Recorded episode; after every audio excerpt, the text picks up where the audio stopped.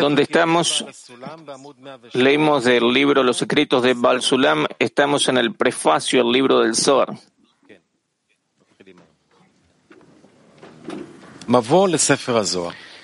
Prefacio al libro del Zohar. 1. Dado que la profundidad de la sabiduría del libro sagrado del Zohar está cercada y confinada detrás de mil cerrojos, nuestra lengua humana es demasiado pobre como para proporcionarnos suficientes expresiones fidedignas para interpretar por completo algo en este libro. Además, la interpretación que he hecho no es más que una escalera para ayudar a elevar al lector a la altura de los temas para observar y examinar las palabras del libro mismo. Por lo tanto, he visto necesario preparar al lector para darle un camino y un acceso con definiciones confiables concernientes a cómo debería contemplar y estudiar el libro. Punto 2. Al principio deberías saber que cada concepto sobre el cual se habla en el libro del Zohar, incluso en las leyendas que contiene, se refiere a los valores de las diez sefirot, es decir, Kahab, Hagat, Neim y sus combinaciones. De forma similar sucede con las 22 letras del lenguaje hablado, que sus permutaciones son suficientes para revelar cualquier objeto o sabiduría. Así también son suficientes los conceptos y las permutaciones de las diez sefirot para revelar toda la sabiduría contenida en el libro del cielo. Sin embargo, hay tres limitaciones con las que hay que ser muy prudente y no debe excederse al estudiar las palabras del libro. Primero las presentaré brevemente y luego las explicará en detalle. Punto 3. La primera limitación. Cuatro categorías existen en las conductas del conocimiento llamadas materia, forma de la materia, forma abstracta y esencia.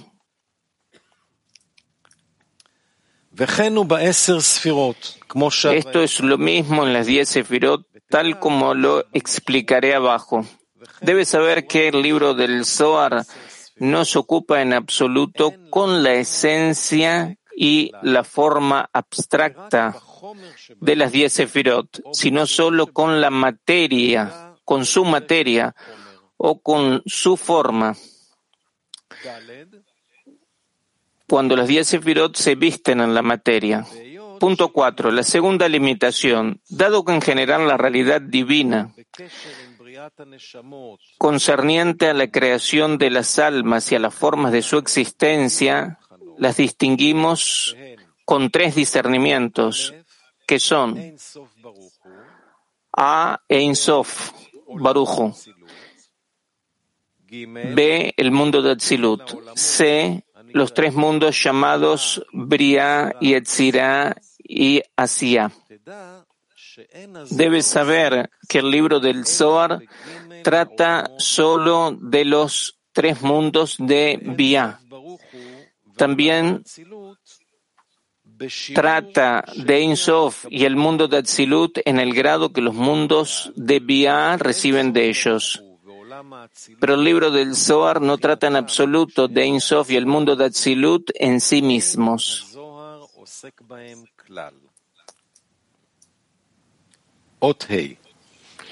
Punto 5.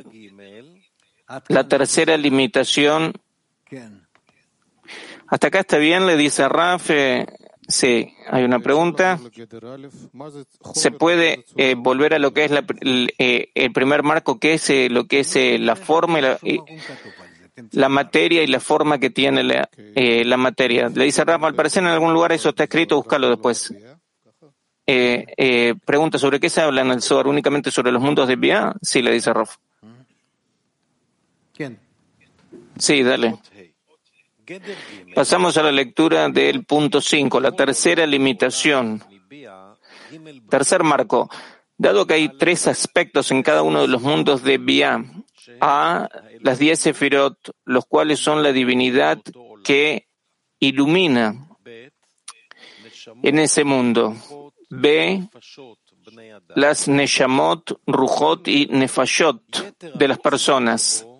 C, el resto de la realidad llamado Malachim, Levushim e Ijalot, y cuyos elementos son innumerables. Debes saber que, aunque el Zohar explica extensamente los detalles de cada mundo, de todos modos, deberías saber que principalmente las palabras del Zohar están siempre enfocadas sobre las almas de las personas de ese mundo. Y lo que explica del resto de los discernimientos es solo para saber la medida en que las almas reciben de ellos. El Zohar no trata ni una sola palabra de aquello que no está relacionado con la recepción de las almas. Así, debes aprender de cada cosa que se explica en el libro del Zohar solo en relación a la recepción del alma. Dado que estos tres discernimientos fundamentales son muy severos y si el lector no sabe cómo ser prudente con ellos y remueve y saca asuntos de su contexto, entonces inmediatamente estará confundido en la materia. Por esta razón me he visto en la necesidad de forzarme y expandir la comprensión de estas tres limitaciones tanto como pueda, de tal manera que sean comprendidas por todas las personas. Estamos, dice Rafa. Sí, ¿qué, qué pasa? Que de, golpe todo, sí, dale, Jaime. Pregunta. Es, ah, eh, nosotros hablamos de cosas tan importantes que a lo mejor es bueno que lo eh, leamos varias veces y que recibamos una explicación, porque toda la basis está acá en algunas pocas palabras, en unas frases, y, y, a lo mejor eso puede confundir o por completo, eh, o sea, en una forma metódica, o sea, hay, hay, acá hay tantos particulares únicamente puestos en una sola página. Raf.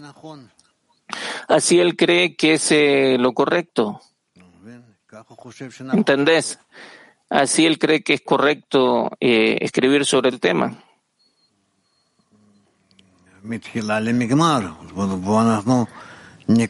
Eh, en un principio vamos a terminar, o sea, vamos a leer todo lo, toda esta introducción,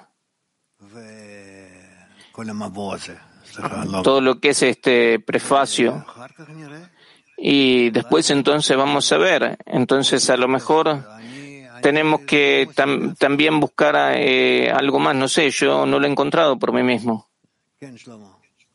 Sí, Shlomo. Nada más que sean un par de palabras. Pregunta, pero de todas formas, eh, estaban la o sea, los cabalistas tenían la posibilidad de poder describir lo que son estos estados de arriba hacia abajo. ¿De dónde es que sí tuvieron eh, las vasijas para poder describir eso? Raf, no sé, no sé. Por supuesto que desde lo alto. Más que eso yo no puedo decir. ¿Quién está ahí atrás tuyo? Pregunta. Una pregunta sobre lo que es el segundo marco. Nosotros hemos eh, leído Talmud de Serasefirot, que si yo entiendo, ahí la descripción empieza de lo que es eh, Ein Sof. Y justamente el libro del Zohar, que es el libro más importante en lo que es la sabiduría de la Kabbalah, se limita a sí mismo a lo que son los mundos de Bia y a lo que las almas reciben de Atzilut. Entonces, ¿qué es lo que nosotros podemos aprender de que es posible, como se pueda, que se puede escribir sobre estados que son más elevados, pero que el libro más importante habla únicamente sobre lo que es ese nivel. Rafael, es algo que no lo puedo decir. O sea, yo eh, eh, acepto las cosas que ellos eh, nos han dicho y nos traspasan y en ese sentido sigo adelante. Pregunta, esta introducción nos prepara para lo que es la lectura del Zohar, de acuerdo a lo que yo entiendo. Y cuando estudiamos el, el libro del Zohar nos concentramos mucho en lo que es eh, estar pensando en los amigos, sí le dice Raf, pregunta. Y él dice acá, eh, queda prevenido que está únicamente en lo que es la recepción del alma. ¿Y qué es lo que es ese principio que sin conexión, sin que haya conexión entre entre nosotros eh, no vamos a quedar confundidos. Esa es la sensación que yo tengo. Raf, eh, nosotros no vamos a revelar nada de nada, sino que el Zohar escribe eh, únicamente, única y exclusivamente para aquellos que por medio de la conexión entre ellos construyen un, lugar que es el adecuado para la recepción de la luz superior. Preguntan, lo que son mis propias palabras, un amigo de la decena necesita todo el tiempo estar cuidando de que él está incluyéndose a lo que es la decena durante el tiempo del estudio. Raf, por supuesto. Gracias. Seguimos adelante. Pasamos al punto 6.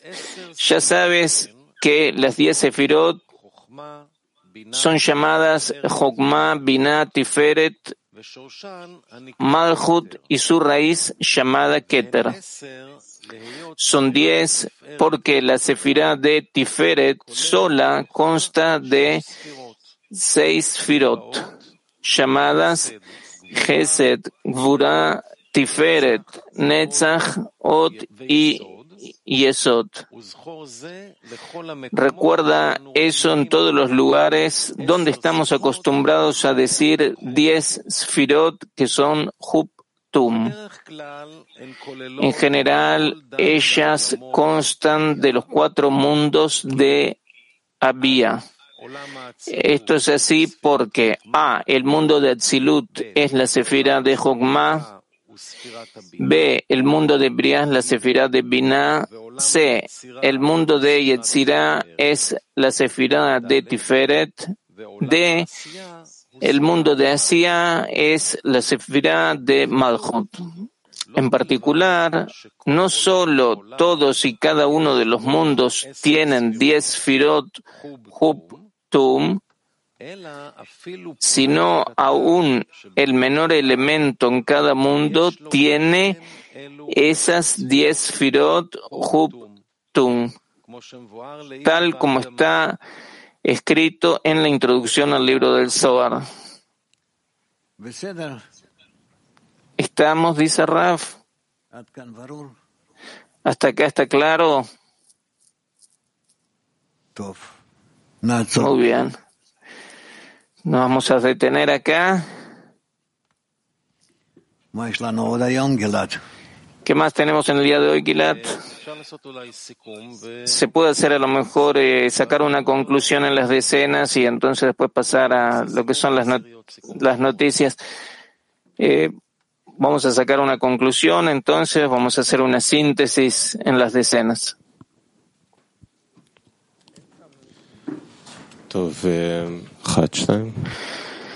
Muy bien, pasamos, pasamos a la ronda de la decena.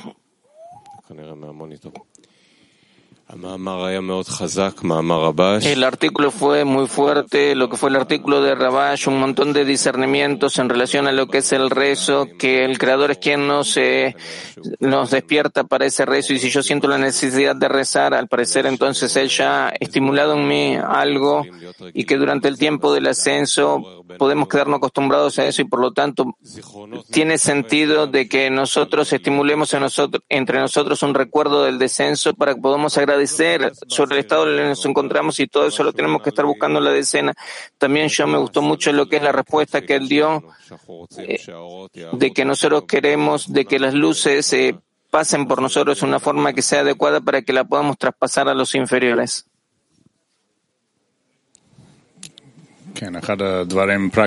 Sí, una de las cosas eh, prácticas que saqué del artículo y de la clarificación que se hizo en torno suyo, que es bueno que en la decena hablemos más de cómo podemos representarnos todo tipo de ejemplos, como el ejemplo que Rabash dio en el artículo sobre de cómo es que la persona se levanta para la clase y que piensa durante el tiempo que se levanta o sea, hay todo tipo de ejemplos en ese sentido y todo tipo de resoluciones en macro y en micro. Y cuánto es que nosotros estamos pensando en ese sentido, eso únicamente nos puede ayudar a relacionarnos eh, con esa situación en la forma más adecuada que pueda haber. De que nos relacionamos, de que conectamos lo que son los dos opuestos en un solo lugar durante el tiempo del ascenso y no nos quedamos en lo que es una sola línea. Muy bien, en el artículo de Rabash vale la pena empezar desde el principio todo lo que es el asunto de lo que primera restricción de que no esté eh, la vergüenza y el pan de la vergüenza y que ese también todo el asunto de otorgar, que entonces en el estado del cual nosotros estamos, que y qué es lo que es el ascenso, o sea, de, donde la persona siente conexión con el Creador. Y sobre eso yo también pregunté y entonces la persona tiene que agradecer de que el Creador lo llevó a, a, tener una sensación de conexión con Él, no de que ha quedado inmerso en todo tipo de vasijas materiales, sino de que tiene una conexión con el Creador que es eh, la situación que es deseable y eterna y que en algo lo está tocando Él. Y entonces el consejo que hubo es de que en ese estado ya tenés que estar agradeciendo y no nada más eh, disfrutando de eso. Y, entonces en esa situación, eh, si en el ascenso te acordás del descenso, eso te permite también eh, elevarte. Y eso me hace acordarme a mí también sobre el pacto, cuando estás en el amor a los amigos, cuando estás en esa sensación de estar juntos, y en ese sentido hay una sensación de elevación, hay que ya estar preparando de que, preparándose de que no, no, nos olvidemos de eso. Eso fue lo principal de lo que yo me acuerdo. El resto de las partes, bueno, la sensación del exilio es eh, necesario y nos hace acercar a la redención. Y viene a partir de lo que es eh, nuestro esfuerzo de conectarnos y de otorgar y a partir de eso se hace crecer lo que es nuestra propia naturaleza y cada vez se la revela más y más. Lo que es el deseo de recibir, de cuánto es que es malo y cuánto es que nos aleja del Creador. Y la medida del exilio está únicamente en cuanto a que sentimos un dolor en ese sentido, nada más de que estamos, eh, de que estamos lejos del Creador o que nosotros estamos conectados, sino cuánto en ese sentido hace un pesar y un dolor. Y a partir de eso también está lo que es eh, la alegría de la redención de que sí tenemos conexión con el Creador, sí tenemos una oración puesta en Él, de que eso es lo que es importante para nosotros. También lo que es eh, eh, la cuestión del ascenso, de que, eh, de que ahí donde tiene que estar la alegría. Y el, hecho de sentir las carencias de los amigos y que se hace un esfuerzo de otorgarle a ellos, de eh, demandar la revelación del Creador en los demás, no dentro mío. Y ahí es donde está el asunto. Sí, fue una clase muy fuerte. Eh, sí, queridísimos amigos, vamos a pasar a nuestro informe final. Entonces, primero que nada, eh, programa, las transmisiones que va a haber durante el día de hoy a las 11 de cara al futuro, programa de cara al futuro, a las 12 la clase del mediodía, a las cinco y media de la tarde lectura del libro Talmud de Serasefirot, a las seis y media eh, construcción de, de una sociedad espiritual, a las siete y media lectura del libro del Zohar. Estamos con concluido, por concluido con una canción. We used to live together before the soul came down, and we were there forever until I hit the ground.